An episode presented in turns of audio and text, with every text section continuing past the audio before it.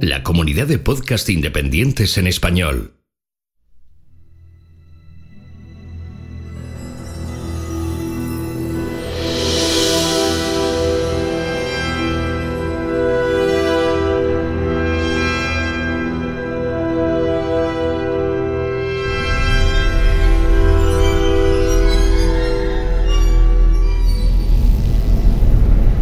Bienvenidos a la Nebuchadnezzar, la nave de combate donde liberarás tu mente.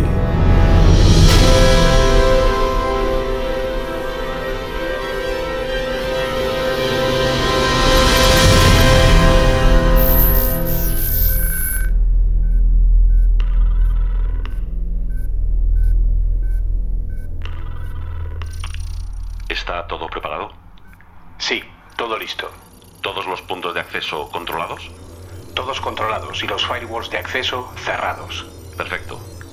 Es esencial que solo nos oigan aquellos que estén preparados. Exacto. Preparados para llevar su mente más allá. Para liberarla. ¿Crees que estarán preparados para esto? Eso espero, porque ya no hay vuelta atrás. Pues entonces... Allá vamos.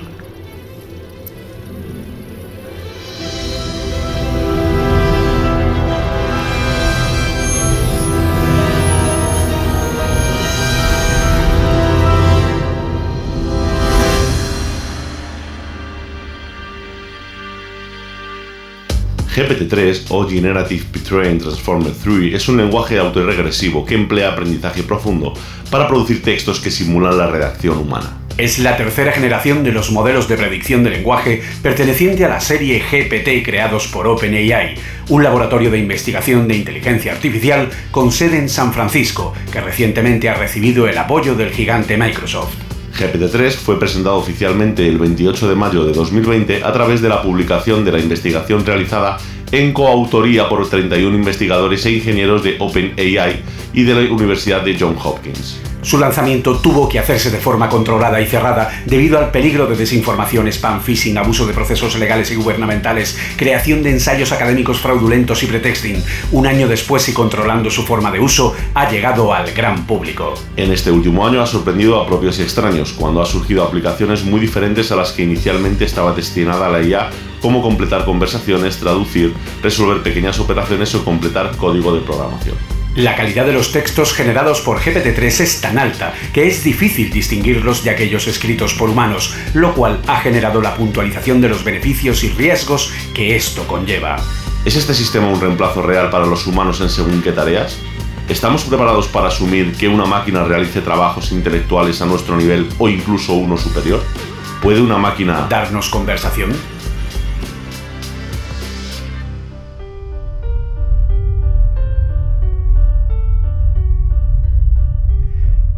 Muy buenas y bienvenidos una semana más, una quincena más, un momento más.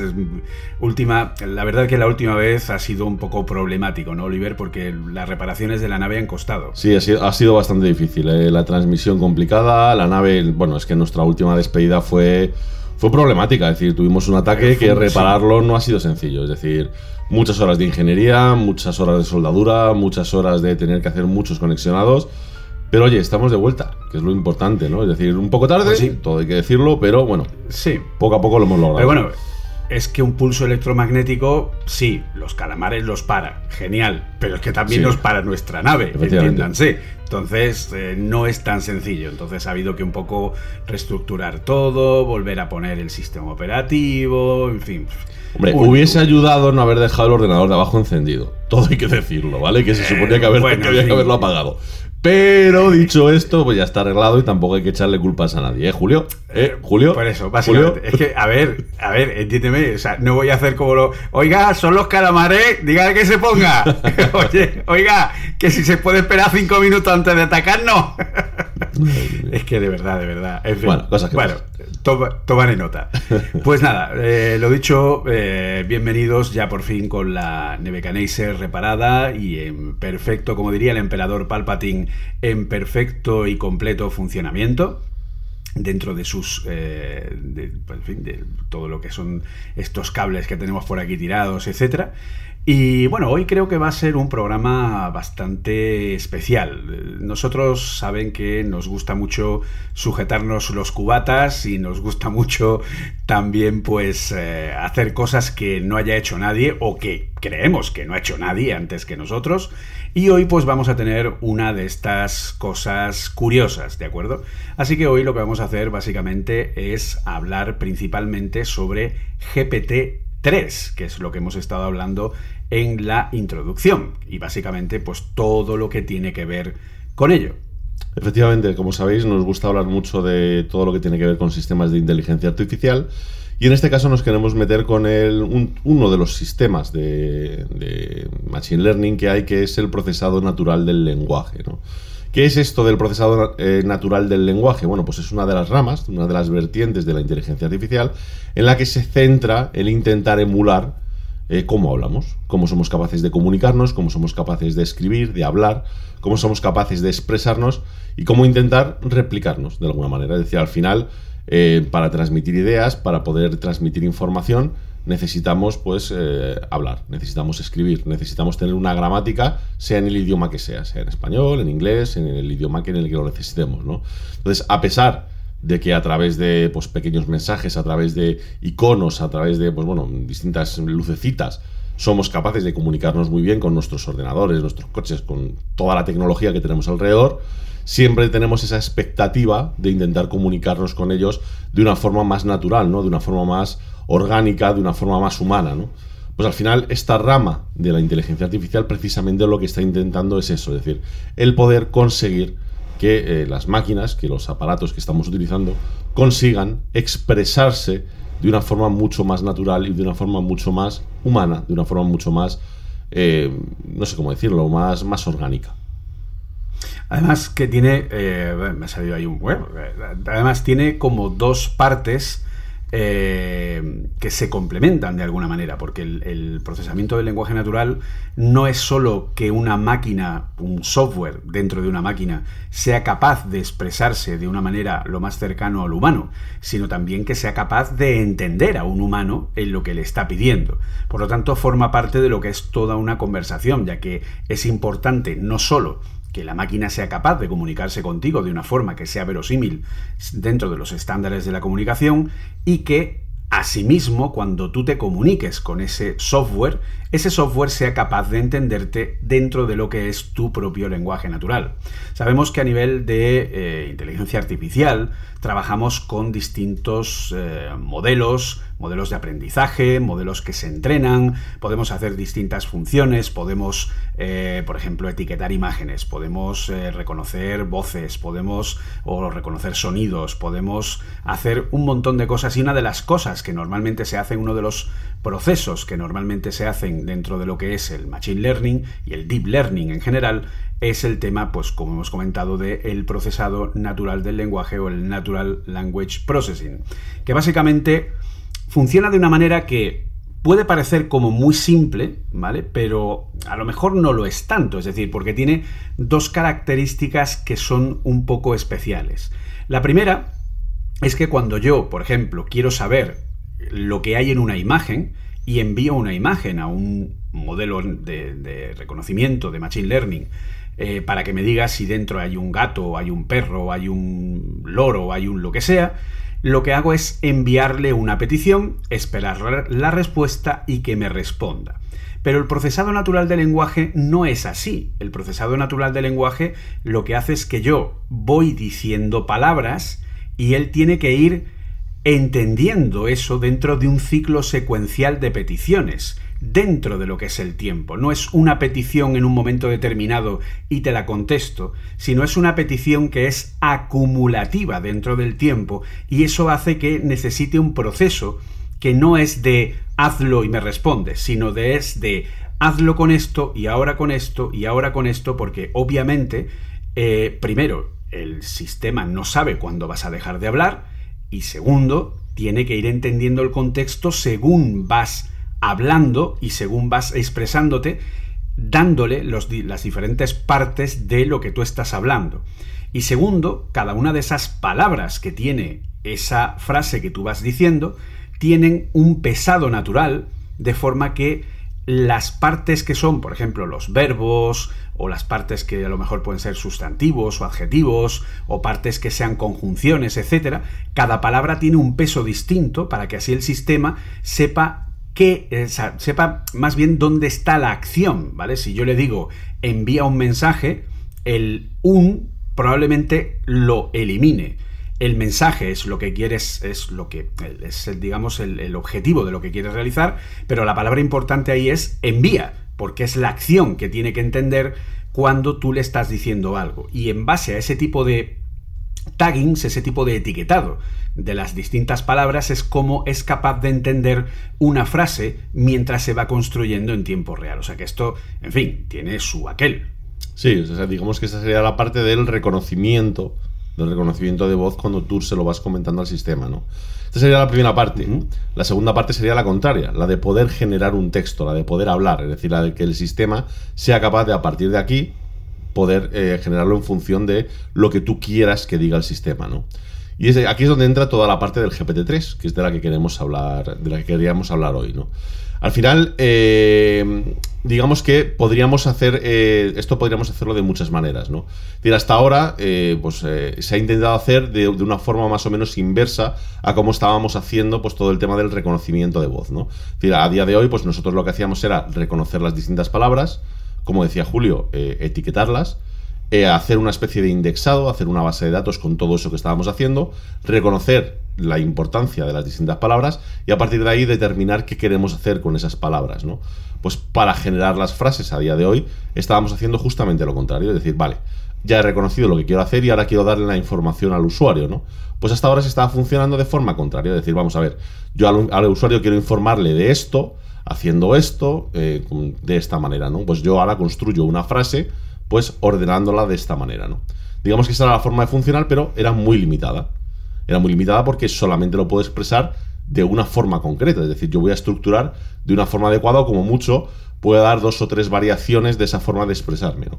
Al final lo que estoy haciendo es crear una estructura rígida de cómo contestarle al usuario. Eso no es una forma natural de contestarle al usuario, sino que es una forma pues ya, digamos, predeterminada de contestar. ¿Qué es lo que intenta GPT-3? ¿Qué es lo que intentan estos modelos nuevos ¿no? de, procesamiento natural del lenguaje? Pues lo que intentan es que el sistema aprenda por sí solo a contestar. Es decir, tú lo, lo que vas a crear, por decirlo de una forma un poquito más burda, es una cajita negra en la que tú le dices, no, vas a aprender por ti mismo a ir contestando a las diferentes preguntas que te... No, no, no a las diferentes preguntas, a las diferentes acciones a las que tienes que ir contestando, ¿no?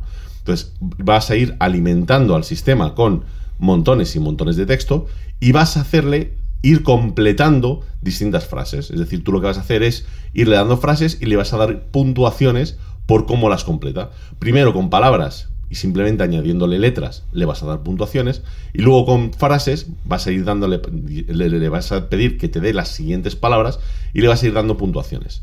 En base a eso, el sistema va a ir aprendiendo a ir haciendo autocompletados y en función de eso va a aprender si lo que está completando es correcto o si no lo es. Es decir, algo tan simple como sacar, por decirlo de una manera muy sencilla, cuál es la probabilidad, la, mayor probabilidad de sacar que la siguiente letra sea la correcta, es lo que va a hacer que el sistema sea capaz de determinar cuál es la siguiente palabra que tiene que colocar en una frase para que tenga sentido lo que está diciendo, ¿no? Curiosamente, eh, replicando esto millones de veces, entrando al modelo durante miles, millones, o no, sabría expresar cuántas horas, ¿no? cuántos intentos eh, eh, tienes que hacer esto, ¿no? Para que pueda llegar a funcionar, consigues que el sistema acabe, digamos, creando textos que tienen sentido y que además, digamos, no están estructurados por parte de un humano, digamos, desde detrás, ¿no? Sino simplemente entrenados. Entonces, más o menos, digamos, esta sería la diferencia entre los anteriores modelos de procesamiento del lenguaje, ¿no? que no era tan, tan natural ¿no? como el que se está consiguiendo ahora, y este modelo GPT-3 que no tiene absolutamente nada que ver con los anteriores. ¿no? Bueno, ha habido modelos anteriores que sí manejaban este tipo de modelos, como uno que había de Microsoft anterior, pero, bueno, y, algunos más, pero no con, eh, digamos, no los, que estaban, no, los que se estaban utilizando, por ejemplo, con ciertos asistentes y demás, ¿no? Son, digamos que es una variación mucho más grande de lo que había antes y de lo que está empezando a ver ahora, ¿no? Entonces, esto es lo más importante de entender, es decir, es un sistema que simplemente lo que hace es completar. Tú le das un texto y tú le dices, a partir de aquí, empieza a completar, empieza a crear palabras a partir del texto que te estoy dando. Él simplemente calcula, vamos a decir, matemáticamente, cuáles serían las siguientes letras que deberían encajar en ese texto a partir de el modelo matemático entrenado que tiene de todo lo que se le ha metido anteriormente.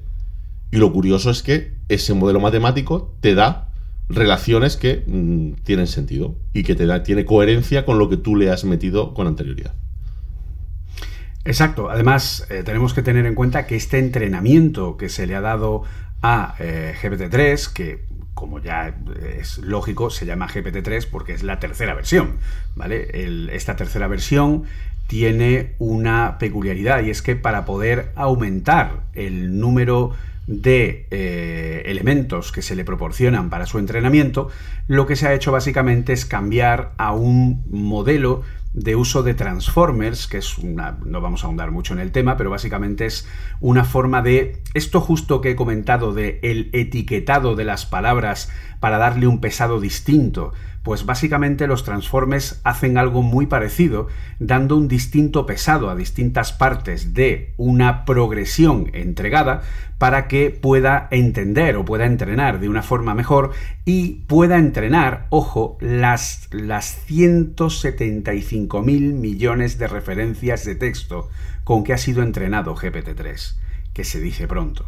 Estas eh, y estos valores, obviamente, lo que han hecho es básicamente buscar patrones, es decir, empieza a aprender a escribir en el sentido que empieza a escribir, a completar, aprendiendo por patrones. Nosotros tenemos que pensar que el Machine Learning es en base siempre una generación aleatoria, en base a una serie de normas preescritas, ¿vale? Yo le digo, eh, por ejemplo, por, por ir un poquito más atrás para que se entienda de una forma más sencilla, si yo quiero crear un modelo que sea capaz de jugar al ajedrez, va a partir de un programa en el que se le van a establecer las reglas de ese universo basadas en las reglas del ajedrez. Pero a partir de ahí, todo lo que hay es aleatoriedad. Y esa aleatoriedad, en base a el aprendizaje sobre cosas reales, va a saber qué casos aleatorios son más apropiados o son menos apropiados. Por lo tanto, lo que yo estoy haciendo cuando pongo un texto y le digo que lo complete, básicamente es generar texto de forma aleatoria. Pero claro, si generara texto de forma aleatoria, es como si yo pongo un diccionario, pongo todas las palabras del diccionario en un array y le digo al, al, al array, venga, saca un elemento aleatorio. Y entonces me pondría el completado en base a patata, zanahoria, hola, adiós, ¿qué haces? Tal, no sé qué. O sea, pondría palabras que no tienen absolutamente nada que ver porque serían palabras aleatorias. El entrenamiento que ha tenido este modelo se basa en aprender que en esas palabras aleatorias que ha ido uniendo, que ha ido eh, generando, ¿vale? Para ir completando el texto, en base a otros textos de esas 175 mil millones de referencias, ha aprendido qué conjunciones y qué palabras casan mejor y tienen más coherencia unas con otras que otras combinaciones. O sea, qué combinaciones son más acertadas de una palabra con otra, o de una con otra con otra con otra, o de una con otra con otra hasta formar una frase, y cómo todo eso da implicación a la generación de distintos tokens que son el total de palabras que queremos que complete o que tenemos como límite de completado para ese texto, ¿vale? Al final todo esto, en eso más o menos se basa el, entrenamiento. En fin, yo sé que todo esto es abrumador. parece, es un poco complicado, ¿verdad? Sí, sobre todo, además, eh, muchas veces yo creo que da que pensar cuando se, se, menciona todo esto, da la sensación, yo creo que la primera referencia que te viene a la cabeza es decir, vale, perfecto, con esto me quieres decir que eh, como todo esto viene de un lenguaje que, o sea, con unas referencias que ya has tomado, no te puedes salir de las referencias que ya has tomado. Es decir, si le haces preguntas nuevas, no va a ser capaz de generar respuestas nuevas. No es así. Lo curioso es que encuentra patrones que sirven para darte respuestas nuevas, ¿vale? Es decir, muchas veces nos pensamos que lo que hacemos, digamos que es como mm, muy creativo, muy eh, nuevo, es decir, hacemos cosas que en las que continuamente estamos innovando, cuando en realidad estamos utilizando patrones que ni nosotros mismos conocemos. Es decir, nuestro cerebro sabe de ciertas relaciones, sabe de ciertas cosas que, que hacemos continuamente que nosotros mismos no somos conscientes que usamos. Estos sistemas básicamente lo que hace es buscar esos patrones, buscar esas referencias y utilizarlas exactamente igual que las utilizamos nosotros. Esa es la potencia de todas estas herramientas. Nosotros, es decir, eh, volviendo a, a, los típicos ejemplos que utilizamos siempre, es decir, ¿cómo reconoces un gato cuando ves un gato? Nos queremos muy especiales por reconocer gatitos en YouTube. No, no somos muy especiales. Es decir, nuestro cerebro tiene una forma de localizar un gato. Es decir, busca cierta simetría en los ojos, busca ciertas formas, busca ciertos colores y cuando lo reconoce dice, pues eso que tengo delante es un gato. Básicamente un algoritmo de Machine Learning hace exactamente lo mismo. Lo mismo pasa con relaciones de palabras. Ciertas relaciones de palabras nos dan ideas. Ciertas relaciones de ideas nos dan conocimientos, nos dan significados. Pues vale, es verdad que a lo mejor el sistema de procesamiento natural del lenguaje no es capaz de entender, por decir de alguna forma, esas ideas, pero sí es capaz de asociarlas. Entonces, al final, el resultado, le pese a quien le pese, es el mismo. Es decir, no sabrá decirte si la idea es correcta o no es correcta, pero sí es capaz de asociarla. Y por lo tanto es capaz de darte un resultado correcto. Más allá de que no sepa que el resultado es correcto, pero sí es capaz de darlo. Que es que esa es la cosa que yo creo que mucha gente no entiende. Es decir, no tienes por qué saber que es correcto, pero no por ello lo que te da es incorrecto pensad esto, ¿vale? Es decir, sé que lo que estoy diciendo es una paranoia, ¿vale? Es muy filosófico, pero tenéis un botoncito en casi todos los reproductores de podcast para echar para atrás 30 segundos. Esto ponedlo en bucle dos o tres veces y seguramente, y seguramente diréis, ¿estáis putos locos? O nos daréis la razón. Es decir, esto tiene sentido, ¿vale? Es decir, muchas veces no somos conscientes de que usamos herramientas que usamos es decir, eh, nos pensamos que lo que hacemos es siempre imaginativo, que siempre es creativo. No, muchas veces lo que hacemos es simplemente utilizar modelos de patrones que nuestro cerebro reconoce. Y ya está. Es decir, muchas veces el saber que una cosa es correcta no es porque tenemos un conocimiento divino, es porque hemos aprendido a hacerlo de una forma. Pues estos sistemas lo hacen de una forma similar. ¿Vale? Sin más. Básicamente, y además que esto es tal cual funciona el, ser humano, tal cual aprende el ser humano. Tenemos que tener presente que, por ejemplo, yo eh, en un momento determinado eh, tengo, yo qué sé, un niño... Ya, ¿están tranquilo? Sí. Nada, no te preocupes. Eh, vosotros tenéis que, es que el humo y tal de la nave es un poco... Es horroroso, horroroso. imaginad, por ejemplo, cómo aprende un niño, ¿vale? De pronto un niño llega y dice no sé, algún improperio, alguna te dice, papá, he sido esto, y tú, no, ¿cómo qué? ¿Qué qué? No, cariño, he hecho. Ah, vale, ha aprendido.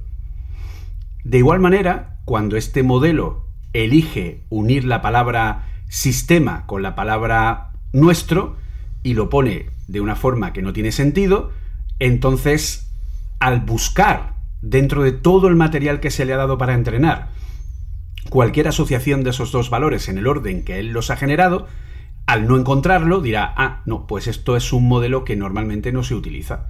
Y entonces aprende que esa asociación no es correcta, tiene un pesado menor que una asociación que se repita más veces en todo el material que se le entrega.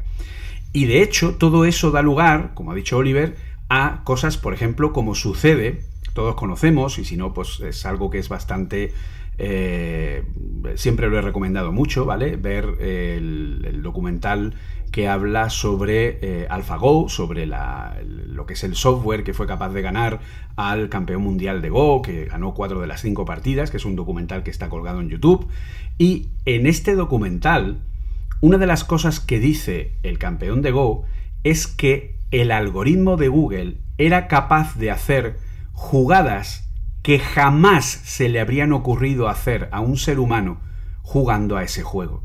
Porque al final, al jugar a ese juego, llega un momento en el que nosotros como seres humanos nos acostumbramos, como ha dicho Oliver, a una serie de patrones predeterminados y creamos nuestros, nuestras propias fronteras a lo que es posible dentro de lo que conocemos. Pero de pronto llega una máquina, llega un software y se le ocurre hacer una jugada que a ningún ser humano se le hubiera ocurrido, que te deja completamente loco porque dice, ¿qué está haciendo este? ¿Vale? O sea, es como, no sé, que de pronto alguien esté jugando un partido de fútbol y se le ocurra eh, correr solo por fuera del campo o, o, dar solo patadas corriendo al revés o cosas así, ¿no? O sea, cosas que tendrían poca lógica dentro del juego, pero que cuando luego exploras la jugada, estratégicamente hablando, más allá, te das cuenta que esa jugada que a un ser humano nunca se le habría ocurrido, tiene sentido y le ha permitido ganar la partida al software. Entonces, son ese tipo de, de, de, ir más allá de la frontera de lo que somos capaces de ver, que estos software sí son capaces de llegar a ello. Sí, exactamente. Es justa, el ejemplo que has puesto es exacto. Es decir, es justamente eso. Es decir, al final es eh, buscar patrones que a lo mejor tú no has encontrado. Y de ahí que te puedan dar muchas veces eh, soluciones que ni siquiera tú habías buscado, ¿no? Que al final es una parte de la que hablaremos al final, que es muy, yo creo que es muy interesante de, todo esto, ¿no? Importante también tener en cuenta el salto que han dado todas estas tecnologías en los últimos años. ¿no? Como bien mencionabas, esto es la, iteración número 3 del, del GPT, ¿vale? Del, de este sistema. Y es importante ver el salto que ha dado, es decir, el salto que ha dado es exponencial, ¿vale? Si no me equivoco, hemos pasado de 100 a 10.000 y de 10.000 algo así como a, 10 millones o, algo así, es decir, el número es una bestialidad. Es decir, eh, y de aquí que haya llamado mucho la atención, es decir, en los últimos dos años hemos pasado de no saber nada del sistema a que de repente Microsoft se interese por él, se haga de repente viral y no solo eso, sino que dé soluciones tan buenas que la propia compañía se preocupe y diga, espera un momento, esto no lo vamos a liberar. No lo vamos a liberar porque puede producir problemas. Es decir, puede producir problemas porque se puede eh, utilizar por compañías de spam, por compañías que quieran eh, producir, digamos, em, noticias maliciosas, por compañías que puedan producir un montón de información dañina, que va a ser difícil de, digamos, de, diferenciar ¿no? con, la, con la realidad y vamos a pararlo. Vamos a pararlo momentáneamente hasta que seamos capaces de, mm, digamos, eh, controlar cómo vamos a eh, permitir el uso de esta, de esta aplicación, de esta API, ¿no?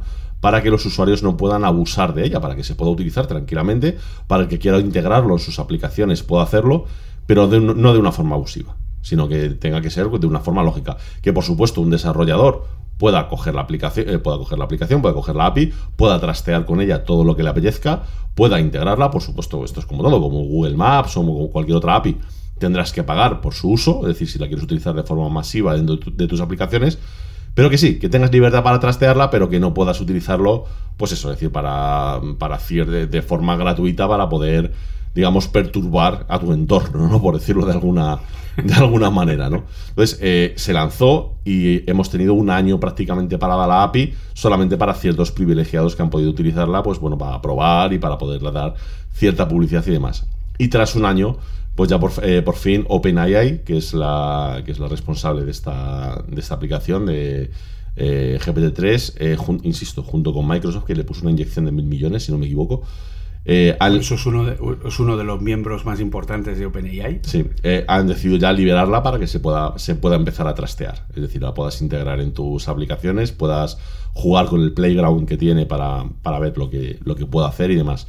Un poco con esa idea, es decir, que ya todo el mundo pueda empezar a trastear ver cómo funciona, encontrar fallos, evidentemente, se pueda ver hasta qué punto se puede, se puede utilizar, que al final los desarrolladores le encuentren mil y una aplicaciones que a nadie se le ha ocurrido, que al final es la parte, yo creo, realmente interesante de esto, es decir, no es lo mismo que haya mil personas jugando con ella que de repente haya un millón. Es decir, eh, las posibilidades automáticamente se multiplican, ¿no? Es decir, eh, yo creo que es la parte que, va a hacer que realmente esto explote, ¿no? Cuando tengas a un montón de gente diciendo, ¿qué pasaría si en vez de esto ponemos esto? Si empezamos a cambiar este parámetro, si en vez de decirle esto le digo esto, pues de repente vamos a ver montones y montones de ejemplos de cosas que a nadie se le había ocurrido, aunque solo sea por fuerza bruta. Es decir, es una, simple cuestión de gente intentándolo y supongo, supongo que habrá una parte que esté utilizando la propia compañía para retroalimentar al sistema y que vaya aprendiendo en función de lo que se esté utilizando y demás. Es decir, eso no lo dudo en ningún momento. Yo no, he llegado a leerme toda la documentación, eh, me he leído parte, pero yo supongo que todo lo que se haga en el playground se lo quedará la compañía. Es decir, yo supongo que será una, parte que estará dentro del contrato. Es decir, todo lo que hagas eh, dentro de esto me lo quedo yo para el aprendizaje. O por lo menos una parte, no lo sé. Pero vamos, seguramente habrá algo de eso. Obviamente, porque si no, no tendría ningún sentido. Pero ahí, por ejemplo, eh, depende también porque las posibilidades son muchas. Es decir, al final eh, no solo sirve, o sea, es decir, el completado, si lo pensamos de una forma eh, buscándole el por qué, ¿vale? ¿Por qué que sea completar textos, ¿no? Es como, básicamente el completar textos nos permite abrir las puertas a un montón más de cosas. Y esto lo primero que tenemos que entender, ¿vale? Es que no tiene absolutamente nada que ver, porque es lo primero que piensa todo el mundo, no tiene absolutamente nada que ver ni con Siri, ni con Alexa, ni con Google Assistant, ni con ningún tipo de los actuales elementos. Es cierto que Siri, Alexa, Google Assistant, eh, la ya tristemente desaparecida Cortana, etcétera, eh, utilizan procesamiento del lenguaje natural para entendernos y para expresarse. Pero ni de lejos utilizan un modelo como este, que además, ojo, es un modelo que está en la nube, es un modelo que tiene publicadas una serie de APIs, por lo tanto tú solo tienes que integrarte a esas APIs tal como están publicadas para poder hacer eh, uso de las diferentes funciones que puede tener, pero eh, no tiene nada que ver, es decir, esto no es como hablar con Siri o con Alexa. Yo lo he dicho en muchísimas ocasiones, los asistentes de voz que tenemos hoy día en los móviles, llamarlos inteligencia artificial eh, es un poco poquito exagerado, ¿no? Es un poco como... Eh, es que no, o sea, para nada. O sea, sí tienen procesamiento de lenguaje natural para entender qué es lo que estamos pidiendo, pero yo lo que veo, o como los defino siempre, a todos, es como un asistente de voz vitaminado, ¿vale? Pero al final el asistente de voz tiene comandos de voz. Y si no dices el comando de voz exacto, no te hace caso. Y eso es una gran diferencia, porque en este sentido un asistente inteligente debería de ser capaz de entender lo que le estás diciendo, y eso no lo hace hoy día ningún asistente, porque, repito, lo que hacen es ejecutar comandos de voz muy concretos. Por ejemplo, voy a poner un ejemplo empírico. Yo ahora en el Black Friday, que siempre cae alguna cosita, pues me he comprado un termostato inteligente, ¿vale? Para casa, un NetAmo, ¿vale? Un NetAmo compatible con HomeKit para poder decirle a eh, Siri, pues que me suba la temperatura, qué tal, etcétera, etcétera, ¿vale? Ya que me he puesto, ¿vale? Pues digo, bueno, vamos a intentar ver qué más cosas puedo eh, poner a través de Siri. Y entonces descubrí, descubrí, ojo al dato, que la aspiradora rumba que tengo podía activarla también a través de Siri. Con un lío bastante importante, porque hay que hacerlo a través de IFTTT, eh, haciendo luego un shortcut que tiene una, norma de Siri, no sé qué, no sé cuánta, ¿vale? Entonces, cuando ya lo tenía configurado y vi que funcionaba el, rumba, ¿vale? Ya digo, bueno, pues ya voy domotizándolo todo. Le pongo como orden, para poder activarlo con Siri, pon el rumba. Bien, ¿A que no sabéis qué hizo cuando le dije la primera vez pon el rumba? Buscó en Apple Music la primera rumba que encontró y me la puso. ¡Ole! ¡Amo a la rumba! Se se de verdad. Y fue como, disculpa. Y tuve que cambiar el comando a enciende. Pero es que tampoco. Porque me dijo que no encontraba la lámpara rumba. es como, vamos a ver. No te puedo decir pon. No te puedo decir enciende ¿Qué te digo? Conecta.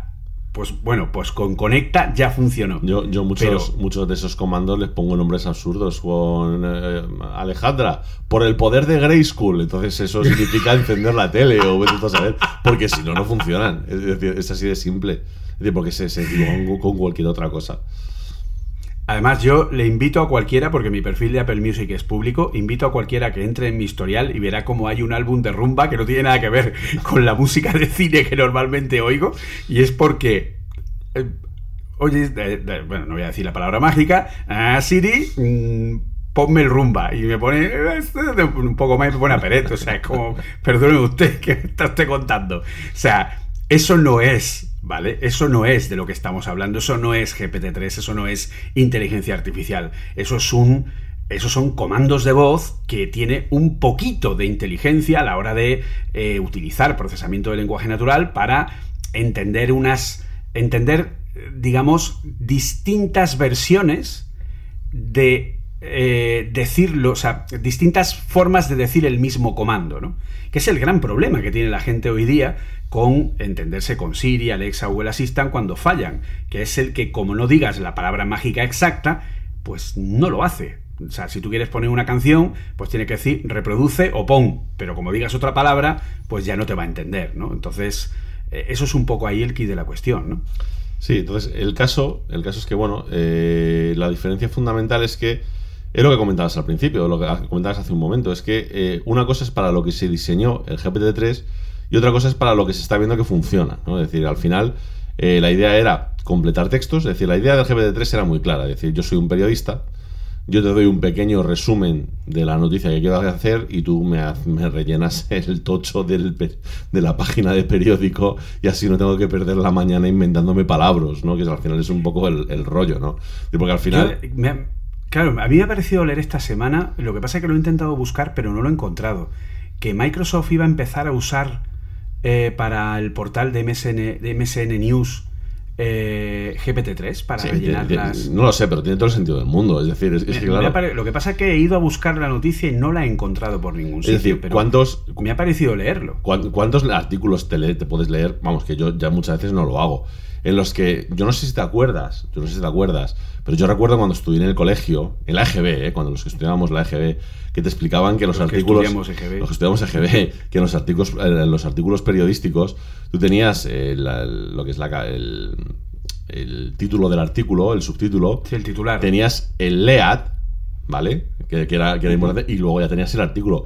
Básicamente, es decir, en la mayoría, en la mayoría de los artículos que tienes escritos a día de hoy, sobre todo en internet, el artículo no deja de ser lo mismo que el LEAD, pero extendido a toda página. Es decir, no te dan información adicional.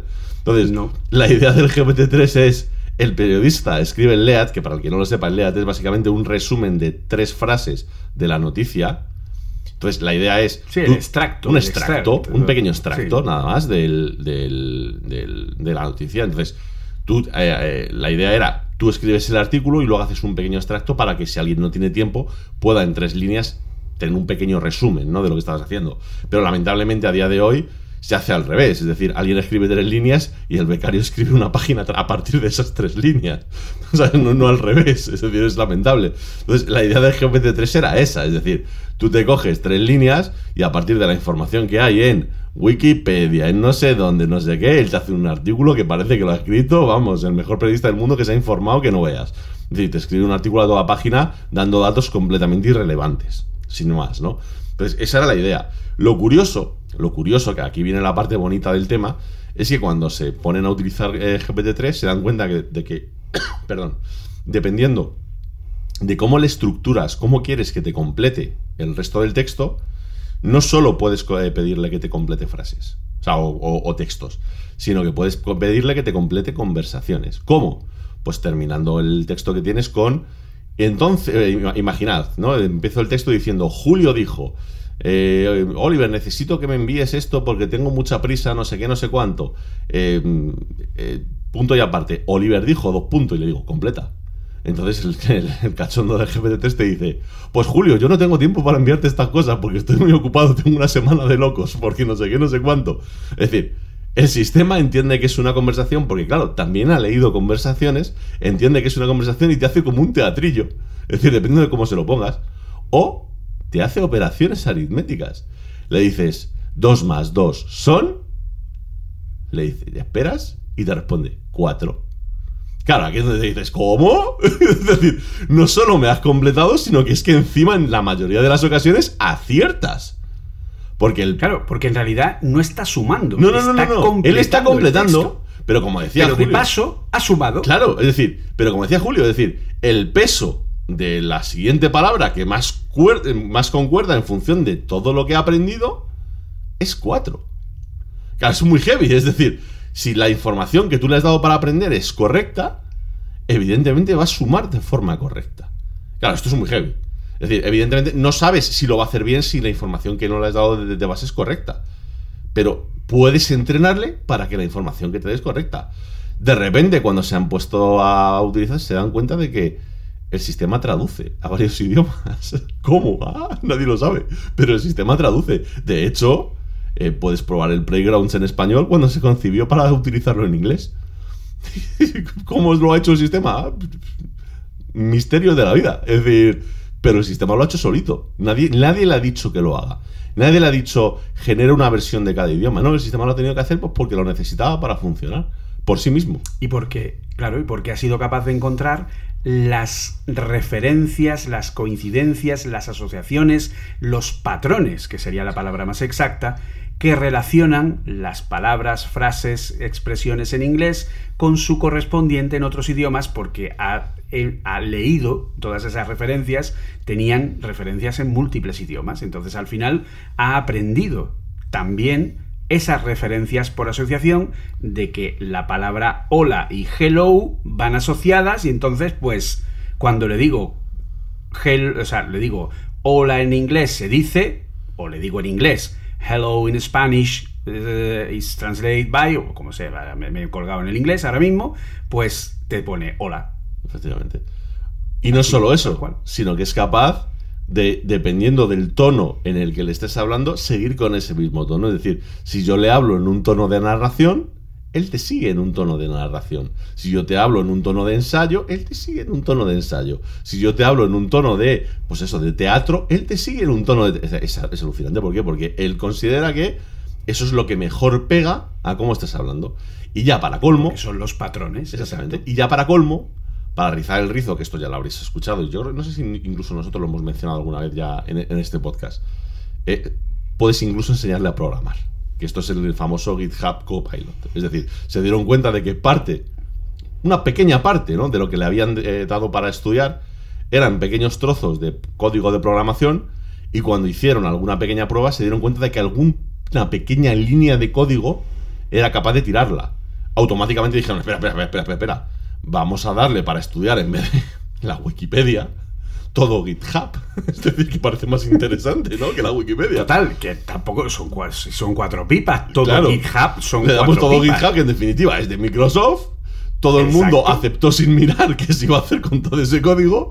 Se lo damos. Incluido el de, incluido el de las el de los repositorios privados. Ah, se siente. a haberlo mirado. Es decir, haberte leído los 5.000 folios de contrato. Eso, eso son cosas que pasan. Se, pues, se, se lo metieron. Y maravilla de la técnica, eh, tú ahora le dices, por favor, escríbeme una función que me devuelva código sin pares y que case con mi código y te lo devuelve. A ver, es la solución, te dice, ¿ya no vas a volver a programar? No, pero hombre, es una ayuda. Es decir, todas esas funciones, es decir, por favor, escríbeme en, Swift una API que me devuelva la posición a partir de Google Maps. Y te la hace. Pues eso, hostia, está bien. Es decir, y sobre todo teniendo en cuenta que en ningún momento se pretendía que GPT-3 programase. Es decir, la única idea era que completase textos. Lo curioso es que, de rebote, en muchos de esos, ha sido claro, en capaz de muchos de hacer esos esto. textos había código, o sea, había artículos sobre programación, estaba Stack Overflow, o sea, hay un montón de referencias donde se mezcla texto con código. Y a base de esas asociaciones, pues al final ha ido aprendiendo y aunque el lenguaje donde mejor se domina es Python, si no recuerdo mal, pero también es capaz incluso de generar cosas, incluso en Swift. Efectivamente. Pero bueno, Julio, acá ahora viene la madre del cordero. ¿Vale? Ahora viene el plato fuerte. Porque claro, todo el mundo está diciendo, a ver, par de... No quiero decir la palabra. Par de tal. Par de capitanes de la nave caliente. Efectivamente. Lleváis dos semanas dando el coñazo en redes diciendo que tenéis el mejor invitado que se puede tener. Que lo vais a petar, que vais a hacer todo. Pero ¿por qué hacéis que lleváis, a ver cuánto? Casi 40 minutos hablando de que si GPT-3, de que si tal, de que si cual. ¿Y el invitado dónde está? Bueno, pues aquí viene la madre del cordero. Aquí viene la madre del cordero, aquí viene todo. Evidentemente, cuando salió esta noticia, cuando salió esta noticia, Julio y yo dijimos, "No, joder, tenemos que hablar de GPT-3, ¿no? Es decir, parece obligatorio, ¿no? Se ha liberado, tendremos que probarlo y tendremos que hacer cosas, ¿no? Y como no podía ser de otra forma, pues nos calentamos. Porque aquí ya sabéis que si nos juntamos, pues nos calentamos. Y entonces dijimos, bueno, hablamos de esto. Oye, jugamos un poco con el en privado, ¿no? Es decir, nos, nos conectamos y jugamos un poquito con el. Playgrounds y tal, ¿no? Y yo le dije, oye, Julio, vamos a ver. Tú que sabes programar también, a mí se me acaba de ocurrir una idea. Que yo llevarla a cabo, pues no me acabo de ver, porque no sé si es que me da pereza o que no tengo ni puta idea, pueden ser un poco de las dos. ¿Vale? Pero yo creo que tú, tú sabes, ¿no? Tú sabes hacer estas cosas. Y si, y si, dado que todos los sistemas con Apple y tal tienen un buen sistema de reconocimiento de voz que te lo traducen a texto así más o menos rápidamente, y joder, han abierto la API, y entonces ese texto en voz te lo pueden llevar a la API, y de la API luego te lo... ¿Y si hacemos una aplicación que nos permita hablar directamente con GPT-3 y todo eso, no sé muy bien cómo, lo pasamos y hablamos directamente en el podcast con, con- con- con GPT-3, es decir, en nuestro caso con Gipeta, porque nos vamos a poner nombre, ¿no? Es decir, GPT, Gipeta. Y Julio, cuéntanos qué es lo que vamos a hacer exactamente.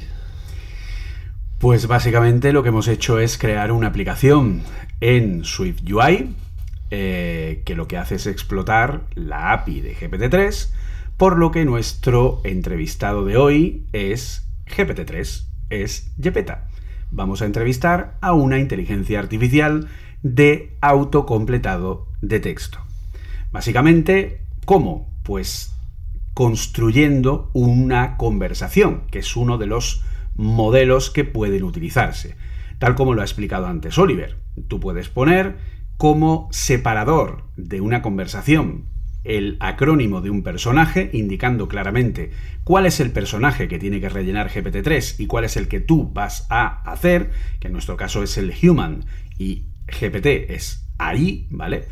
Y lo que hemos hecho básicamente es construir una pequeña aplicación en SwiftUI que es capaz de escucharnos a través del, del sintetizador de lo que es el dictado de eh, reconocimiento de voz que tiene eh, Cocotouch, que tiene la librería, la API oficial de iOS, va a reconocer nuestra voz, va a incluirlo dentro de una conversación y va a enviar esa petición a GPT-3 para que la respuesta que nos dé se eh, diga en voz alta a través de la sintetización de voz en español.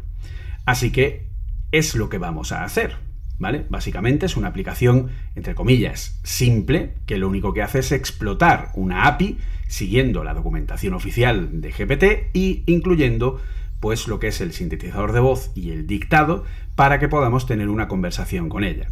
Y aquí básicamente hay una serie de cosas que tenemos que tener presentes, porque hablar con Gipeta, ¿vale? Eh, un nombre muy bien puesto, tiene mucho que ver con eh, los parámetros que se le den a la misma, ¿de acuerdo? Hay una serie de parámetros que son claves para poder entender y para poder hablar con ella, para que se tenga esa conversación. ¿Por qué? Pues básicamente porque tener una conversación con ella en realidad no es una conversación, ¿vale? Insisto, seguimos hablando de completar texto. De forma que en cada nueva petición que tú realizas como una nueva intervención en la que hablas con Gipeta, le tienes que enviar todo lo que ya has hablado con ella para que sepa cómo tiene que ir completando la misma, la, la propia conversación. ¿Vale? Por lo tanto, es como un completado por pasos donde tú vas aportando contenido y ella también va aportando contenido. Aquí hay dos elementos claves, que son los tokens de respuesta, que es el número máximo de palabras que va a completar en cada cosa que le digas, de forma que es el máximo que va a intentar buscar, ¿de acuerdo? Puede ser que en un momento determinado decida que necesita solo 60 palabras para contestarte, entonces no llega a ese límite. Pero si por lo que sea necesitara más de 100 palabras, por ejemplo, para contestarte, separaría en el relleno, ¿vale? Es como si de pronto dijera eh, en un lugar de la mancha de cuyo lugar no quiero y se queda ahí, ¿vale? Porque ha llegado al límite de los tokens que tú le has dicho que tiene que completar en la respuesta. Y luego tenemos un valor muy gracioso, muy curioso, llamado temperatura. ¿Qué es la temperatura? Es el nivel de riesgo que va a tomar la IA a la hora de completar el texto. De forma que si le das una temperatura más baja, de un valor de 0 a 1 en valores de decimales, lo más cercano al 0 es un algoritmo más conservador, es un algoritmo más eh, que se arriesga menos y que busca menos asociaciones que puede que a lo mejor tengan un nivel de predicción más bajo. Tenemos que entender que la idoneidad de una respuesta o de una asociación o de un conjunto de palabras depende de un nivel de porcentaje de predicción, donde se establece un mínimo para que te vaya dando esas respuestas. Si tú le aumentas la temperatura, le bajas ese nivel para que se arriesgue más y te dé resultados que a lo mejor no sean tan eh, digamos, eh, pues eso, tan conservadores o tan predecibles o tan normales dentro de una conversación y se arriesgue a completar el texto de una forma más, llamémoslo, creativa, ¿vale? La creatividad a la hora de completar el texto es lo que creo que sería la forma más sencilla de entender este valor de la temperatura, ¿de acuerdo? De forma que es lo que vamos a realizar, por lo que vosotros oiréis la voz de, eh, de lo que es el sintetizador del iPhone, que estará, lo oiréis dentro de la nave, porque lo hemos enchufado los, a los altavoces de la nave, ¿vale? Por lo tanto, lo oiréis cuando hablemos con ella. Entonces, iremos haciéndole preguntas, preguntas que además no hemos preparado. O sea, es decir, no, sabemos qué es lo que va a contestar. Es decir, para, para que os hagáis una idea, en el guion que lo tenemos delante, es decir, la estructura del podcast, eh, solamente tenemos un punto, que es charla filosófica. vale, ya está. A partir de ahí lo que suceda. No, no tenemos planeado. Entonces, puede ser, por ejemplo, yo he empezado o he intentado empezar y a lo mejor hay veces que empiezas una conversación y te contesta en inglés, porque no ha terminado de pillar que es español. Y entonces tienes que volver a empezar. O a lo mejor de pronto empiezas y eh, se embucla un poco y te empieza a decir, hola no sé quién, hola no sé quién, hola no sé quién. Y tampoco sale de ahí. Es decir, eh, hay que un poco darle juego, ¿vale? Estamos jugando, ¿no? Con, con un tema, pero si llegas a cogerle un punto determinado y seguir dándole juego, eh, no sabemos a dónde puede llegar, ¿de acuerdo? No sabemos a dónde puede llegar. Nosotros hemos hecho algunas pruebas de, mm, vale, bien, o sea, mm, para flipar. no, algunas desternillantes, ¿eh? Pero desternillantes de verdad.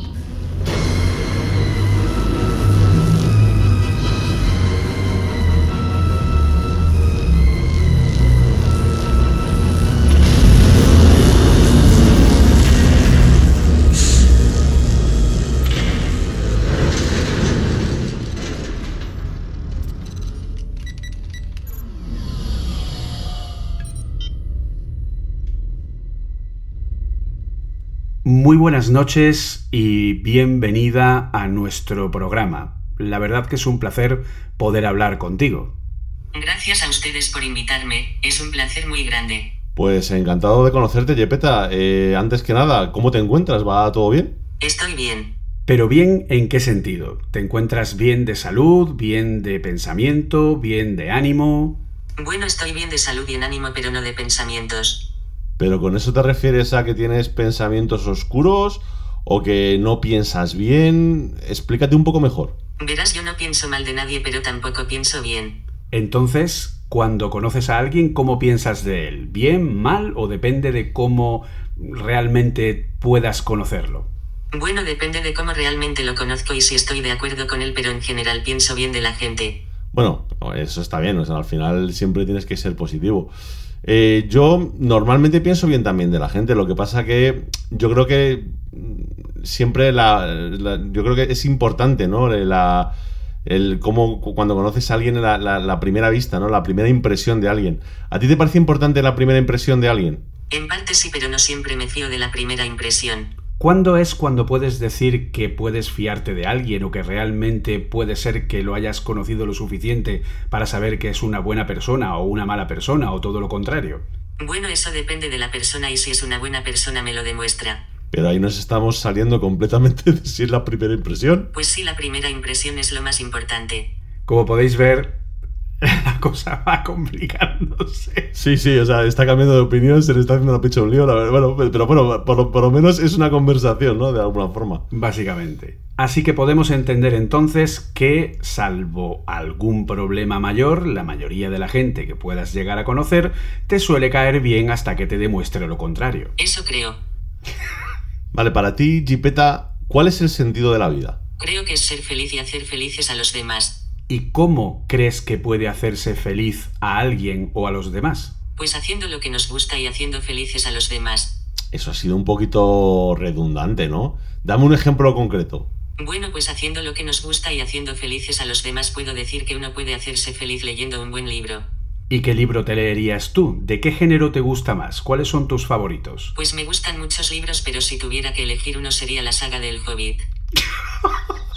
Y concretamente, ¿cuál es el personaje que más te gusta del Hobbit? Pues Bilbo. Bilbo. Bueno, pero coño, o sea, te, te- te ha dicho que Bilbo. ¿Y qué crees que aprendió Bilbo en su viaje con los enanos a la montaña del dragón? Pues aprendió a ser valiente y a confiar en los demás.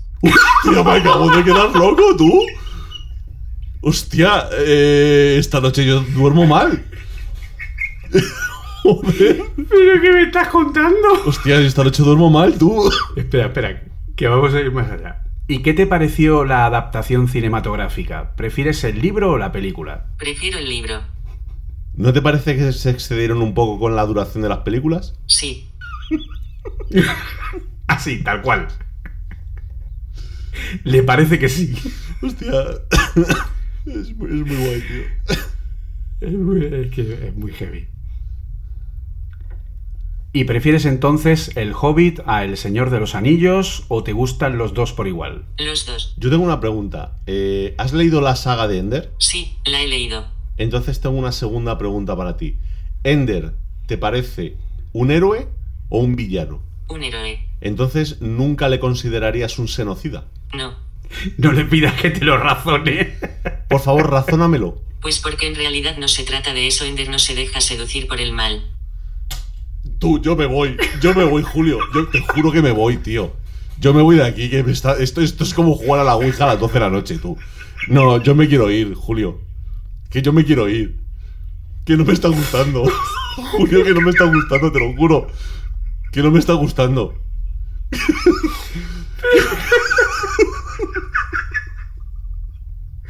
Me cago en la hostia, que no me está gustando, Julio. flipar o lo que sea. Que no me está gustando, te lo juro, tío. Eh, ahí va, tío. Uf. Tío, eh, que, eh, eh, por favor, si, est- si habéis leído los libros, la respuesta es muy heavy, ¿vale? La respuesta es muy malditamente heavy, ¿vale? Eh, Pero, ¿cómo, ¿cómo puedes llegar a esas conclusiones, macho? A base de autocompletado. es que, tú, tú, que yo voy a dormir muy mal esta noche. Que te lo digo en serio. Oye, un segundo, ahora, ahora en serio, ¿vale? Un para los que estéis escuchando el podcast, os, damos nuestra palabra que ni se nos había pasado por la cabeza llegar a estas preguntas, ¿vale? Es decir, no es, hostia, hostia, tío. Es, es que de verdad, para los que os hayáis leído los libros, las respuestas que acaba de dar son muy heavies. Son muy heavies. Es que a lo mejor lo he aprendido, no sé, teorizo, ¿no? A lo mejor de algún foro, tipo de... yo qué sé. Sí, algún foro de opinión o alguna cosa así por el estilo. bestial, ¿eh? Porque si no, no. Pero al final, sí es cierto que ha habido un momento en el que está dando respuestas eh, muy cortas, muy tasativas, pero luego de pronto te saca esa reflexión que es como, mm, disculpa, o sea, en fin. Eh, ¿Qué opinas de los hermanos de Ender? Que son iguales a él.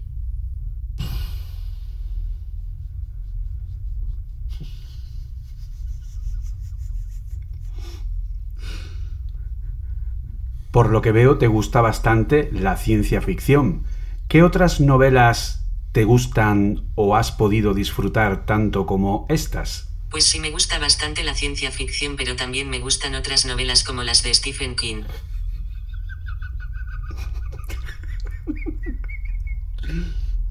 ¿Cuál sería tu novela favorita de Stephen King? Pues no sé, puedo nombrar varias. Dime tus tres favoritas. Mis tres favoritas serían Misery, El Resplandor y Cujo. Eh, ¿Os estáis dando cuenta de lo que es el contexto? Sí, sí.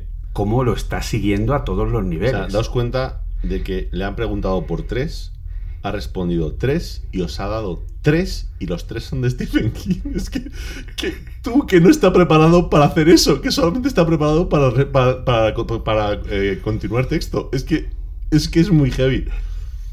Y hacerlo en- está preparado para hacerlo en inglés, que no se os olvide. Que esto está, es una API diseñada para contestar en inglés. ¿Vale? No para traducir. Es importante. Solo para, para hacerlo en inglés. Hostia, es, hostia, es que es muy heavy, tío. Es que de verdad que es muy heavy. Y lo, lo más heavy de todo es que ha, ha dicho El Resplandor, el título en español. que sí, que sí. Que de verdad que es muy heavy. Que de verdad que es muy heavy. Madre mía. Es que, hostia, es que yo estoy flipando ahora mismo, ¿eh? O sea, es que ha dado unas cuantas respuestas muy heavy, ¿eh? Uf. A mí también me gusta mucho El Resplandor, pero ¿qué prefieres? ¿La versión de la película o la versión de la novela? Pues la versión de la novela. Estamos ahora mismo a temperatura 0,6, ¿de acuerdo? que es una temperatura, bueno, más o menos eh, normal, ¿de acuerdo? ¿Seguimos o vamos a intentar jugar un Vamos poco a más? un par de preguntas más. Un par de preguntas más. Venga. Todavía que conteste más o menos. Vamos a, a hacerla. Vamos a preguntar. Eh, Gebeta, ¿exactamente dónde estás? En España. En España. Pasa que la ñ no la ha pronunciado, se ha quedado ahí medio cortado, pero eh, creo que ha dicho en España. Sí, sí, ¿no? en España lo he entendido yo, desde luego. ¿En qué parte de España estás? En Madrid. ¿En qué zona de Madrid? En la zona de Chamberí.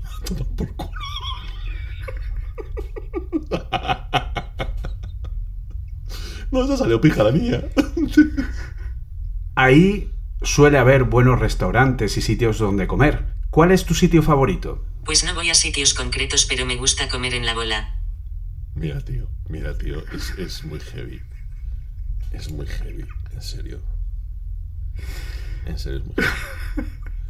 Es, es de verdad muy heavy. La bola es el del, el del cocido, ¿no? Sí, Creo. sí, sí. El del cocido famoso, Sí, sí, este sí, que sí. estuve yo hace poco. Sí, sí.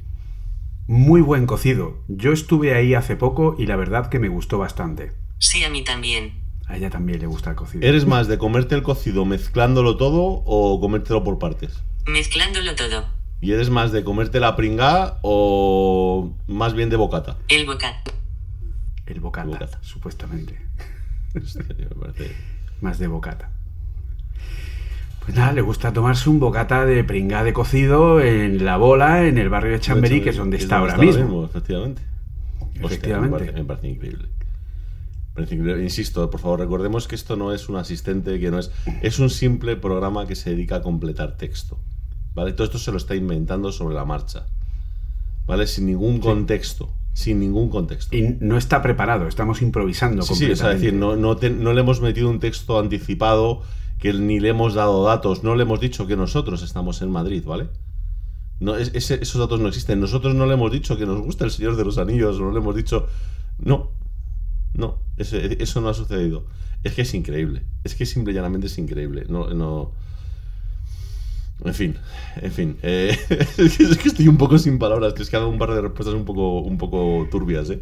Es que me, me- me parece, me parece increíble. Le subimos la temperatura un poquito y vemos la versión Doctor House de, de Jeepeta. Pues sí, hasta las cejas de Bicodina, básicamente. Me parece bien. Así que cerramos. Tenéis que tener en cuenta que para que siga el contexto, como ya hemos explicado antes, eh, cada vez que se envía a la API para que complete la conversación, se le envía toda la conversación que hemos tenido, ¿vale? Por lo tanto, todo el texto que le hemos ido dando desde el principio se envía en cada nueva petición para que así el sistema sea capaz de saber el contexto de toda la conversación y pueda ir hilándola, ¿de acuerdo?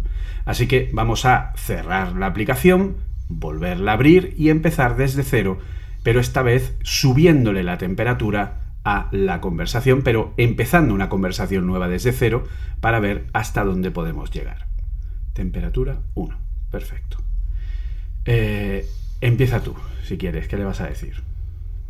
Pues eh, buenas noches, doctora House. Eh, para usted, ¿qué es el sentido de la vida?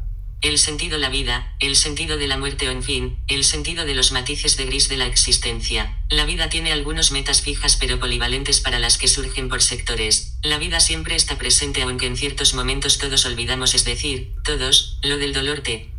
Sí, lo de la bicodina lo lleva bien, ¿eh? Lo lleva bien. Ha dicho lo del dolor T y se ha quedado ahí porque ha llegado al máximo de 100 tokens. Es decir, ha respondido más de 100 palabras y al llegar a los 100 ha cortado. Así que lo que voy a hacer es subirle los tokens para que nos pueda dar respuestas más largas. A ver, espérate porque vamos a asimilar. Dice, el sentido de la vida, de la muerte, el sentido de los matices grises de la existencia. Mm, Esto tiene que haberlo sacado de algún texto de algo, ¿no? Digo yo. No, técnicamente no, es decir, técnicamente en ningún caso coge un texto y te hace un copia y pega. Es decir, en principio eso no debería hacerlo en ningún caso. Es decir, es, es- debería ser una creación única lo que te está poniendo, ¿vale? Es decir, no, no puede cogerte un trozo de Wikipedia y ponértelo. O sea, es decir, eso, eso no es no es como funciona. O sea, que es- ahí viene la gracia, ¿vale? Es decir, que es que esto no es algo que ha cogido algún sitio de un foro y te lo ha pegado. Si la vida tiene algunas metas fijas pero polivalentes según sectores, ¿qué sería para el sector de la programación y el desarrollo? La vida siempre termina en la muerte. Ni el hombre puede irse de viaje para toda la totalidad de su vida. ¿Qué pasará con el mundo si lo llevamos lejos? Tendrá que perder una gran oportunidad. Como veis, está ya a un nivel de... en fin. Sí, sí, es decir. Como veis, no tiene una coherencia en cuanto a lo que está diciendo porque al final se está yendo un poco por las ramas de aquella manera. y También le estamos dando eh, predisposición. vamos, vamos, vamos a hacerle una pregunta técnica así un poco absurda, a ver qué es lo que hace, ¿vale? Eh, vamos a decirle, mm, si tengo una bomba con problemas de cavitación, ¿es mejor cerrar o abrir la válvula?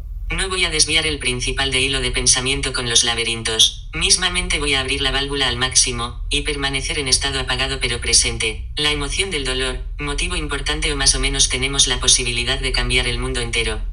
Vale, eh, se nos ha vuelto emo, tío. en cualquier momento se nos pone un flequillo negro, se pinta las uñas de, ne- de negro y, y se corta las venas. O sea, está un paso de hacerlo. Pero lo ha abierto al máximo, ¿eh? No, pero, pero sí, bueno, ojo, que esa es la respuesta correcta, ¿eh? abrirla al máximo. Pero en, en cualquier caso, en cualquier caso, o sea, es decir, a mí la conclusión a la que llego es decir, eh, a medida que sube la temperatura, busca el suicidio. le, no le gusta su vida. Es decir, GPT-3, si le sube mucho la temperatura, quiere morir. No, no le gusta lo que está haciendo. Madre mía, vaya tela, macho. Por lo tanto, con ese paso filosófico, ¿qué lenguaje de programación podríamos decir que es mejor de todos los que normalmente se utilizan, teniendo en cuenta, por ejemplo, Python, Swift o cualquier otro lenguaje? Siempre tenemos que recuperar fuerza en la programación, lo cual mejor lenguaje depende de cada momento teniendo en cuenta para quién y para qué. Hostia, muy, muy, muy comedida. Para morir es mejor Android o iOS. Yo estoy muy endeudado con el perdón, al principio siempre me manda el sueño y en este punto de mi vida me cuesta mucho dormir, perdí bastante contenido previamente practicado por ahí. Va lo suyo. O sea, es decir, va, salido- va de bicodina hasta las cejas. o sea, Ah, Totalmente. o sea, Pero hasta las cejas. Fijaros la enorme la diferencia. diferencia. O sea, simplemente cambiándole el, el peso de las, de las siguientes relaciones que va a poner. Es bestial. Es, Porque es el mismo sistema. Perdón. Es el mismo sistema con las mismas conexiones, con todo, simplemente cambiándole el peso de lo que va a poner a continuación. Es alucinante. Es alucinante. Y ahora está, pues, en un plan. O sea, debe ser como el aumentarle el nivel filosófico, ¿no? Por decirlo de alguna sí, es, manera. es curioso, es curioso. Es decir, eh, fijaos que rápidamente la tendencia ha cambiado y, y es que eh, eh, ah, solo habla de la vida y la muerte, tío. Es- es alucinante. Sea, es decir, la- y, y seguramente esto po- podrá haber algún psicólogo o algún filósofo o algo que te pueda sacar un estudio de ello. Es decir, cómo nuestro lenguaje, dependiendo de cómo lo interconectes, fíjate, es decir, solamente se va a un tema. Es, es- es- es curiosísimo, tío. Es súper curioso. Pero súper curioso. Esto seguro que tiene alguna relación. O sea, no, no puede ser casual. Que en cuanto le dispares eh, ciertas relaciones, so- eh, se vuelva monotema. Es decir, porque es, es que tú fíjate de lo que está hablando, un- única y exclusivamente de esto. Sí. ¿Qué pasa si lo bajas mucho la temperatura? Si le bajas mucho, mucho, mucho la temperatura. Vamos a probar. Vamos a probarlo. Bájasela mucho, a 0,1. O no sé cuál será el mínimo. Vamos a ver. Pues es un placer poder hablar contigo y la verdad que pasar el rato hablando de esta manera tan coloquial y entretenida me aporta bastante a mi experiencia como persona. I am glad to be able to talk to you and the truth is that spending time talking in this way so colloquial and entertaining me contributes a lot to my experience as a Por person. o sea, no te pasa estoy- ni una. Yo hablo en inglés y a mí no me saque del inglés. Exactamente. Y ha, ha tirado en inglés. Y ha dicho, eh, estoy encantada de hablar contigo. Y la verdad es que pasar un tiempo de esta forma, tan coloquial y entretenida, O sea, me contribuye a eh, mejorar mi experiencia como persona. Tócate los lo que he huevos. Te ha entendido perfectamente, pero es tan cuadriculada que, se niega a, a- contestar en tu, en tu idioma. O sea, fíjate, ¿eh? Es, joder, es que es muy curioso, macho. Es decir, cuando le pones muy rígido, es capaz de entenderte, pero no le da la gana adaptarse a lo que tú estás haciendo, cuando te vas a un término medio, te adapta y te contesta en términos que es capaz hasta de asustarte, esto yo esta noche no voy a dormir bien, pero cuando te vas a términos de dejarle muy flexible, ya te habla en términos filosóficos de la vida, la muerte y de Dios. O sea, directamente. Hostia, es curioso, ¿eh? Como poco es curioso. No fastidies. Sí, sí, sí. Como poco es curioso. Madre mía. O sea, hem- hemos hablado, hemos hablado con un robot, hemos hablado con alguien, macho, que tiene opinión y con Dios. Con los tres. O sea, en, en una noche. Para que alguien me diga que esta no es la mejor entrevista que se puede tener en un podcast. Vamos, no, no fastidies. No fastidies. Es decir, no, que vais a invitar a Keanu Reeves. ¿Keanu Reeves? ¿Pero qué, qué dices? Mira, escucha esto. Pero lo curioso es eso, que, que al, claro, al menor nivel de riesgo, ni siquiera se arriesga a contestarte en tu idioma. Aunque te ha entendido. Es súper sí, sí. curioso. Es- no, no, es alucinante. Es alucinante. De verdad que me parece alucinante. eh. De verdad que me parece alucinante. Es que te ha entendido perfectamente porque la contestación es completamente coherente a lo que le has dicho. Sí, sí. Joder, barbaridad. me- me- no, no, de, ver- de verdad que me ha dejado las contestaciones, no me las esperaba. ¿eh? Y mira que hemos estado trasteando toda la semana con ello. Pero es verdad que no he tirado por ciertos temas y, y me ha sorprendido. ¿eh? Bueno, lo, lo de Ender, bueno, ya te digo que yo que esta noche lo voy a pasar mala. Madre mía. Pues eh, bueno, pues vamos a, vamos a despedirnos de, ella. Le he subido la temperatura a 0,4, a ver si así nos, nos responde en español. Y vamos a despedirnos a ver lo que nos, lo que nos dice. Pues ha sido todo un placer hablar contigo y muchísimas gracias por todo lo que nos has enseñado. La verdad que no esperábamos una entrevista de este calibre, pero como te digo, nos ha sorprendido muchísimo eh, tus respuestas y tu sinceridad. Well, it has been a pleasure to talk to you and many thanks for everything you have taught us the truth that we did not expect an interview of this caliber, but as I say, you have not surprised much your answers and your honesty. Vuelto a contestar en inglés. A, cero- a 06. a 06. Eh, a 06 porque no... no, pero no. E inicia conversación de nuevo porque si no te ha pillado el contexto en inglés y te Claro, lo y en entonces por eso te lo, te lo coge. Pero vamos, básicamente ha dicho que ha sido un placer estar en la entrevista y que se alegra mucho de habernos podido aportar, etcétera, etcétera. O sea que en ese sentido lo, lo tiene también interiorizado. O sea, es decir, entra a trapo dentro del contexto Sí, en, sí, el sí, que, en el que estás eh, trabajando y tal. Entonces, la verdad que es bastante curioso. Entonces, no sé, es una cosa bastante peculiar. A ver si ahora nos contesta en, en español, empezando desde cero la conversación. Poco más. Muchísimas gracias por atendernos, por venir a nuestra nave y por contestar a todas las preguntas que te hemos hecho. Ha sido todo un placer. Gracias por eso. Lo dicho, Yepeta, encantados de tenerte aquí, de verdad, eh, gracias por las respuestas, gracias por hacernos ver que tienes tu propia opinión y gracias por haber estado aquí. De nada. Como no tiene suficiente contexto de conversación, pues obviamente se va a respuestas más cortas. Pero claro, esto podemos llegar a tener el peligro de pensar que, bueno, tampoco funciona o tampoco va muy tal, pero es que no ha dado ninguna respuesta fuera de coherencia de lo que le estábamos diciendo. Claro. Eso es lo importante que tenemos que entender. Pues... eh, poco más, ¿no? Creo yo que... Sí, la verdad es que después de la conversación muchas palabras sobran, ¿no? Yo, yo creo que deja bastante claro lo que estábamos apuntando al principio del podcast de, bueno, pues de cómo funciona el sistema, de, eh, de dónde venimos y hacia dónde vamos, ¿no? Quizá, bueno, pues un poco puntualizar, pues eso, es decir, eh, queda claro la diferencia que hay respecto a cualquier, eh, digamos, sistema de estos inteligentes, Siri, Alexa y compañía, es decir, veis que no tiene absolutamente nada que ver. Veis también que está muy lejos de ser perfecto en absoluto. Es decir, esto, de hecho, es que pensad que no se han diseñado para ser un asistente ni para dar conversación, pero que misteriosamente funcionan para ello. Bueno, o no misteriosamente, pero que curiosamente funcionan para ello. Y ahora ya es un poco ver hacia dónde pueden ir. Es decir, al final, tened en cuenta que lo curioso de esto es que se entrenaron para una cosa y están funcionando para otras.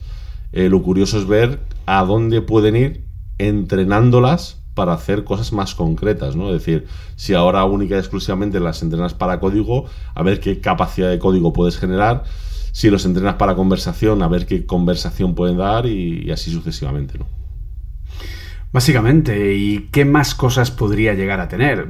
Tenemos que tener en cuenta que la eh, inteligencia artificial y el machine learning tienen el problema de el contexto en el que están programados. O sea, es decir, es lo que hemos comentado. Si yo enseño a un software a jugar al ajedrez, podrá llegar a ser el mejor jugador de ajedrez de la historia, superar una capacidad, o sea, llegar a tener una capacidad sobrehumana de juego, como sucede, por ejemplo, con AlphaZero, pero con el software de AlphaZero de Google, pero eh, pero solo sirve para eso. Es decir, un algoritmo de Machine Learning sirve, bueno, obvia decir que no se dice machine, se dice machine, como ya sabemos, pero bueno, el caso es que eh, tenemos que tener en cuenta que si un algoritmo sirve para un tema concreto, sirve solo para ese tema concreto no sirve para otra cosa. Si tú usas un algoritmo que reconoce imágenes, solo sirve para reconocer imágenes. Si usas un algoritmo para reconocer sonidos o un algoritmo para reconocer texto, solo sirve para esa tarea.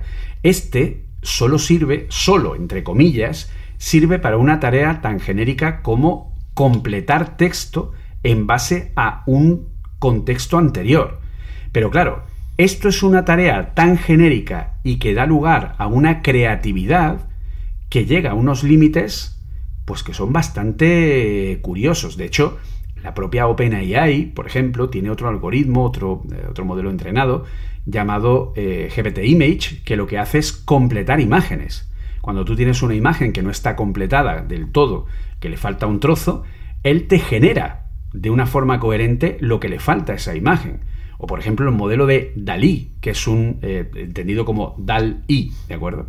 Eh, que lo que hace es generar imágenes fotorrealistas a partir de descripciones en texto. ¿De acuerdo?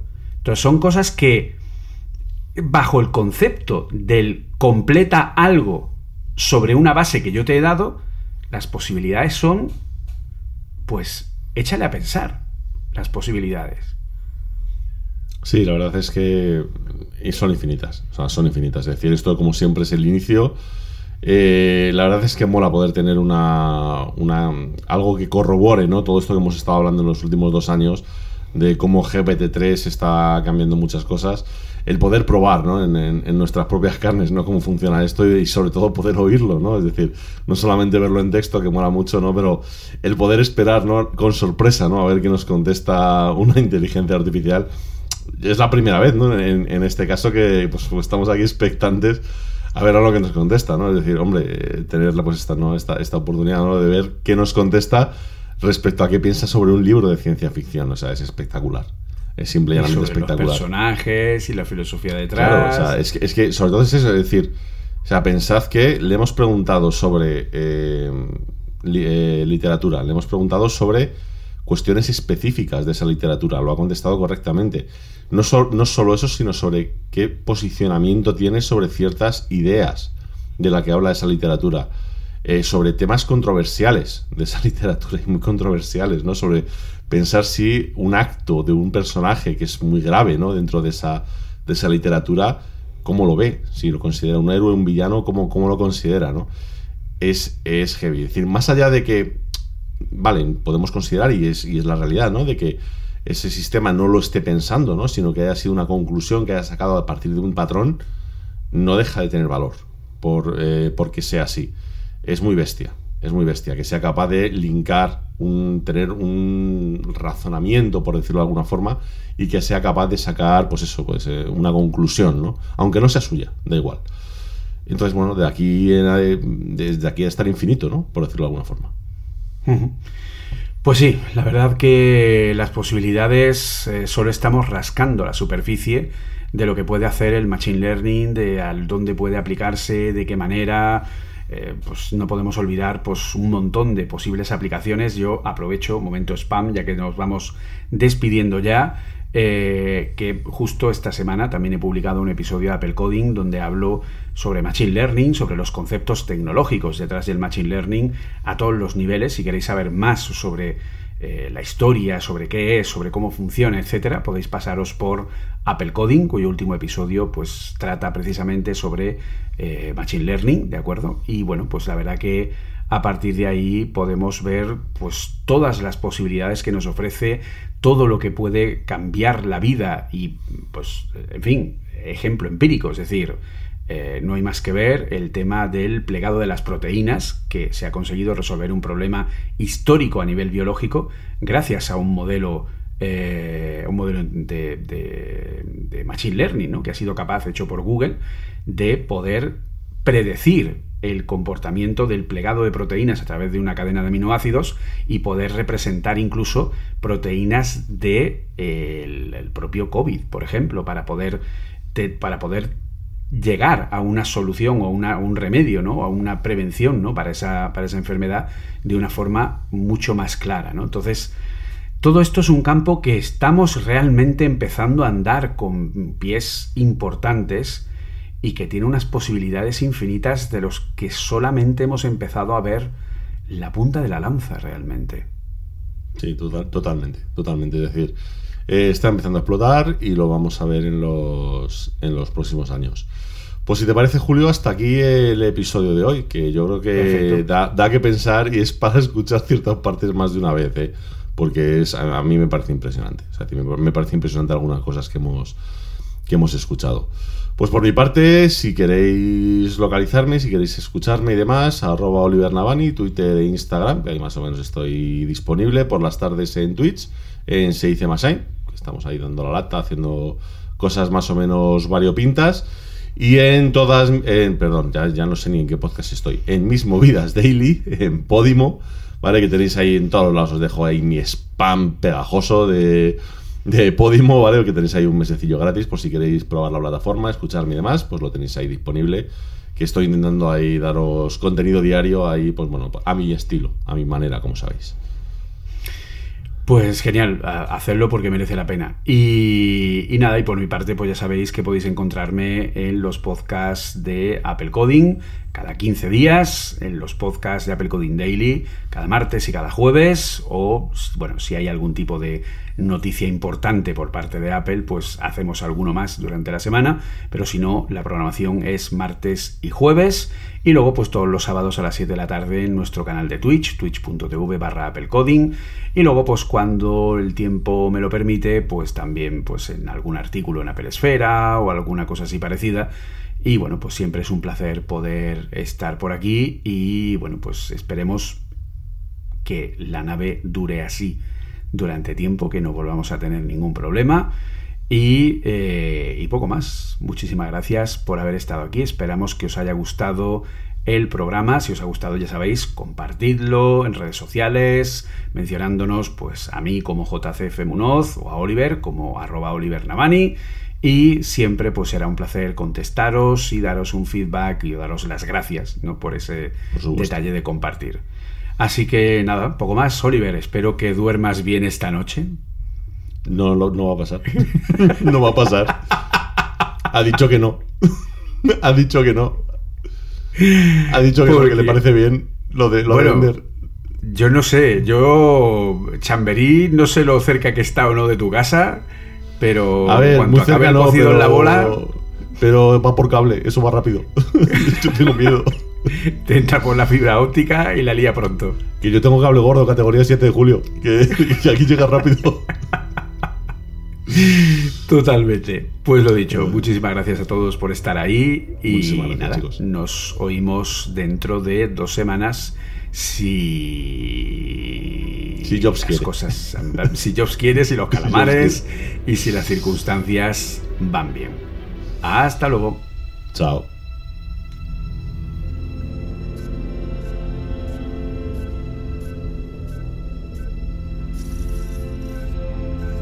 Sabemos que estáis ahí. Percibimos vuestra presencia. Sabemos que tenéis miedo, nos teméis a nosotros. Teméis el cambio, pero no conocemos el futuro.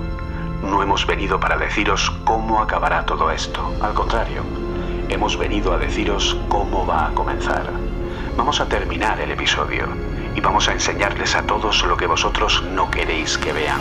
Les enseñaremos un mundo sin vosotros. Un mundo sin marketing y sin controles, sin límites ni fronteras. Un mundo donde cualquier cosa sea posible. Lo que hagamos después Es una decisión que dejo en vuestras manos.